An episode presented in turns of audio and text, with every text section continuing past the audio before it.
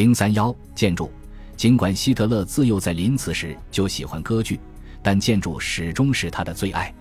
如果接受技能训练，他可能会成为一名建筑师，但他却从未通过工程和数学课程的考试。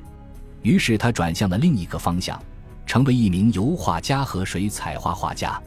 他虽不出众，但表现也相当不错。希特勒自己知道这一点，但他认为自己使用画笔和钢笔的能力足以让他成为一名优秀的建筑师。这位独裁者对建筑实践有着令人敬畏的指挥能力。可以像他处理某些剧本和船舶吨位一样处理好建筑实践中的细节，这表明他的兴趣一方面在于音乐和艺术，另一方面在于战争。尽管希特勒有许多不足，但他拥有成为有影响力的建筑赞助人的能力。关于第三帝国的官方或国家资助项目，即使没有统一的风格，也会体现出某些主题和思想。建筑一直都是具有高度交流性的，或者用罗伯特·泰勒的书名来说，建筑是石头里的文字。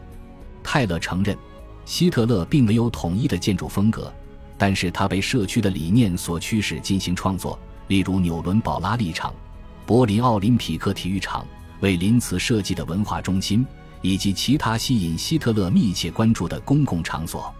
历史学家乔陈蒂斯对这方面的认识更为深刻。他认为希特勒的建筑方案反映了他统治全球的计划。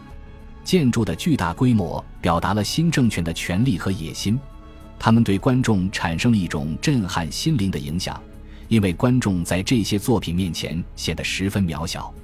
虽然希特勒和他的建筑师们计划的许多建筑从未建成，但其精心设计的比例模型也传达出了他们的意图。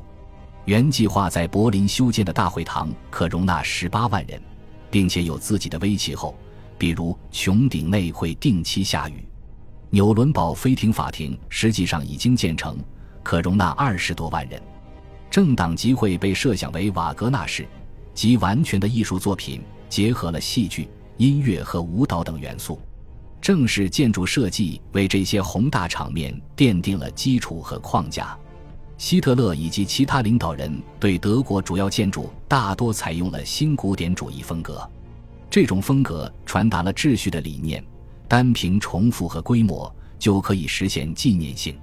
石头是代表性建筑的首选材料，纳粹喜欢花岗岩、石灰石和大理石，这些石头通常由集中营的劳工负责开采，希姆莱的党卫军是其主要供应商。从某种意义上说，石质建筑体现了文化与野蛮的联系。尽管阿尔伯特斯佩尔的废墟价值理念实际上是一种二战后的概念，但希特勒和他的同伙仍然相信石头体现了权力和永恒。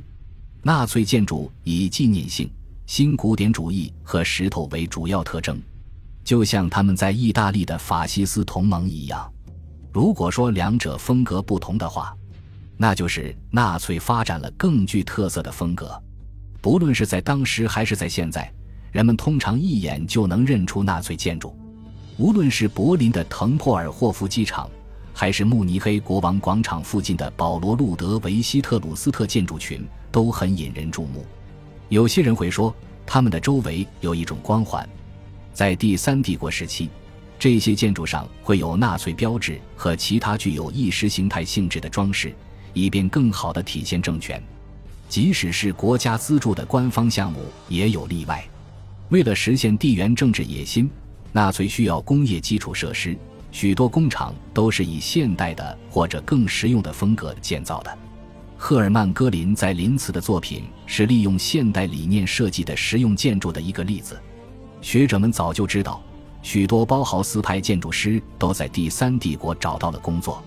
这些现代主义者通常不从事代表性建筑的设计工作，但也有例外，比如阿尔伯特斯佩尔聘请彼得贝伦斯重新规划设计柏林，又如保罗伯纳兹设计了现代高速公路桥梁，并接受了在慕尼黑建造新火车站的委托。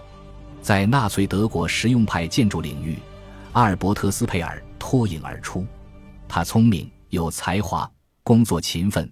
在战后被称为“好纳粹”，这位年轻的建筑师给柏林大学的海因里希特塞诺教授留下了深刻的印象。后者是一位尖刻的批评家，但最终还是成了斯佩尔的导师。特塞诺在德累斯顿附近的海勒劳设计了花园住宅小区，并改造了柏林中部的新岗哨纪念碑，而且他通常采用现代主义风格。特塞诺对斯佩尔有很深的影响，斯佩尔借用了他的风格。喜欢直线和稀疏的装饰，或者至少是有选择性的装饰。斯佩尔雄心勃勃，是个机会主义者。一九三四年，希特勒的第一位宫廷建筑师保罗·路德维希特鲁斯特的离世，给斯佩尔提供了机会。斯佩尔承担了一系列引人注目的项目，包括改造德国驻伦敦大使馆和一九三七年巴黎世界博览会的德国馆。德国馆高耸入云。顶端有一只帝国鹰，斯佩尔因此获得了一枚金牌，并且锁定了他作为希特勒偏爱的建筑师的地位。斯佩尔继续扩大自己的影响力，先是被任命为教授，之后又被任命为帝国首都的建筑总督察，手握大权。与此同时，他还在多个陪审团、编委会和政府委员会中任职，在文化官僚机构中掌握重权。这些都发生在一九四二年初，他被任命为帝国军备部长之前。斯佩尔继续从事设计工作，他的项目在战争中都相继建成，一直到成为帝国军备部长。当时的战时配给限制了建筑，特别是非战时必须建筑的建造。纽伦堡国会大厅已经几近完工，如果纳粹恢复年度政党机会的话，它很可能已经建成了。然而。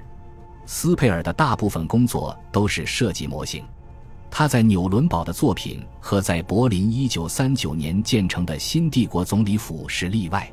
他声称要在一年内完成总理府工程，而实际上，拆除工作直到1937年才开始。这位建筑师喜欢传播关于自己的神话，比如独立于希特勒而工作，完成项目比别人快等。斯佩尔还喜欢诋毁对手。包括赫尔曼·吉斯勒，斯佩尔在回忆录《第三帝国内部》中把吉斯勒的名字都拼错了。但斯佩尔是一位幸存者，本来他有可能在纽伦堡被判处死刑，但他成功逃脱了，还与墨西哥的一位朋友将自己的大部分艺术收藏隐藏起来，之后成为一名畅销书作家。他在某种程度上知道自己参与了一件邪恶的事情，正如他在自己的回忆录中所写的那样。早在希特勒敢于向他最亲密的伙伴表达任何这样的意图之前，这些纪念碑就已经是他对世界统治权的一种主张了。斯佩尔和曾经的独裁者做了一笔浮士德交易，在这个过程中，他自己也获得了相当大的权利。非官方建筑的特点是风格的多样性。一方面，包括大多数纳粹领导人在内的赞助人更喜欢历史主义风格。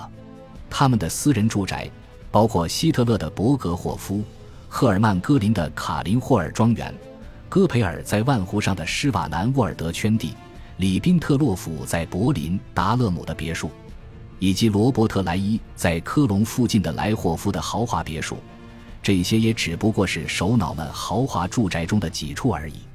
纳粹领导人还委托制作了一系列令人眼花缭乱的物事。对纳粹来说，很少有比他们自己家更豪华的地方了。几乎所有的领导人都有定制的餐具、瓷器、水晶器皿、开瓶器等。他们的品味支撑了整个纳粹纪念品行业，直到今天，这一行业仍然蓬勃发展。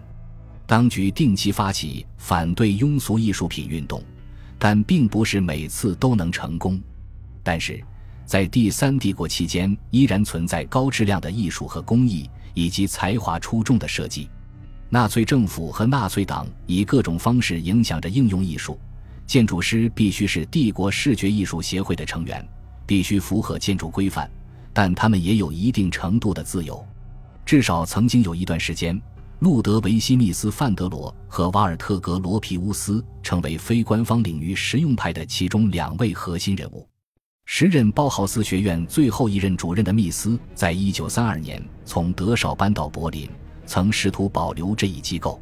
在一九三三年四月，这所著名学校被关闭前，他曾与阿尔弗雷德·罗森伯格和盖世太保的领袖鲁道夫·迪尔斯进行过商讨。密斯仍然享有卓越声誉，而且他不是犹太人。他和包豪斯派的创始人沃尔特·格罗皮乌斯一起受邀参加1933年德国国家银行设计比赛，两人都设计了宏伟而现代的结构。将现代风格和法西斯风格糅合到一起。尽管每个人都认同密斯的作品，但评审团的一名成员海因里希·沃尔夫最终赢得了比赛。然而，和格罗皮乌斯一样，密斯仍然认为他的作品应该当选。两人都加入了第三帝国视觉艺术协会，填写了在第三帝国当建筑师所需要的所有文件，并参加了1934年的展览《德国人，德国作品》。这个盛大的关于德国工人优越性的宣传展览以现代主义设计为特色，包括前包豪斯派赫伯特·拜尔创作的海报。格罗皮乌斯和密斯积极参加1933年和1934年的其他建筑竞赛。密斯提交了1935年在布鲁塞尔世界博览会上的德国馆设计图，格罗皮乌斯提交了由当局大众休闲组织承办的另一个建筑群设计图。两位建筑师都在他们的模型设计中加入了万字旗，以表明希望融入纳粹政权的意愿。格罗皮乌斯很快就意识到他在纳粹德国没有立足之地，特别是在这个政权的政策越来越激进和高压的情况下。格罗皮乌斯与埃贡霍尼格教授是朋友，后者是帝国视觉艺术协会的第一任会长，他对时事了如指掌。一九三六年。霍尼格被更为激进的画家阿道夫·齐格勒取代，但当时格罗皮乌斯已移居英国。格罗皮乌斯尽一切努力使他在德国的事务井然有序，并避免与当局对抗。他甚至请求能够获得哈佛大学建筑学教授的职位。他写信给戈培尔，称他将取代一名法国人，还说这一任命在德国反响良好。密斯又坚持了一段时间。后来跟随他的朋友和竞争对手来到美国。一九三八年，他到芝加哥的阿莫尔理工学院担任教授。密斯和格罗皮乌斯渐渐与反纳粹德国移民建立起联系。作为美国自由的象征，他们的事业在战后得到蓬勃发展。包豪斯先生在一九五九年至一九六一年间帮助设计了美国驻雅典大使馆。并受邀参加了1961年约翰·肯尼迪总统的就职典礼。由密斯设计的位于公园大道的西格拉姆大厦很早就成了地标性建筑，但他们都曾努力与纳粹合作的情况却很少被提及。最近的学术研究对这些进行了更为细致入微的描述。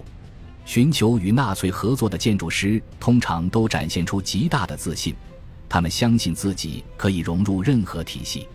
密斯和格罗皮乌斯一样，自成体系，以现代主义风格为特点，这引起了纳粹党中反现代主义者的愤怒。希特勒和其他人不会允许密斯或格罗皮乌斯重新塑造纳粹党。年轻的、不太有成就的阿尔伯特·斯佩尔的包袱要少得多。只有他的一个导师海因里希·特塞诺表现得有点太现代，对官方建筑项目持批评态度。但斯佩尔仅有的这个问题是可以得到谅解的。恭喜你又听完三集，欢迎点赞、留言、关注主播，主页有更多精彩内容。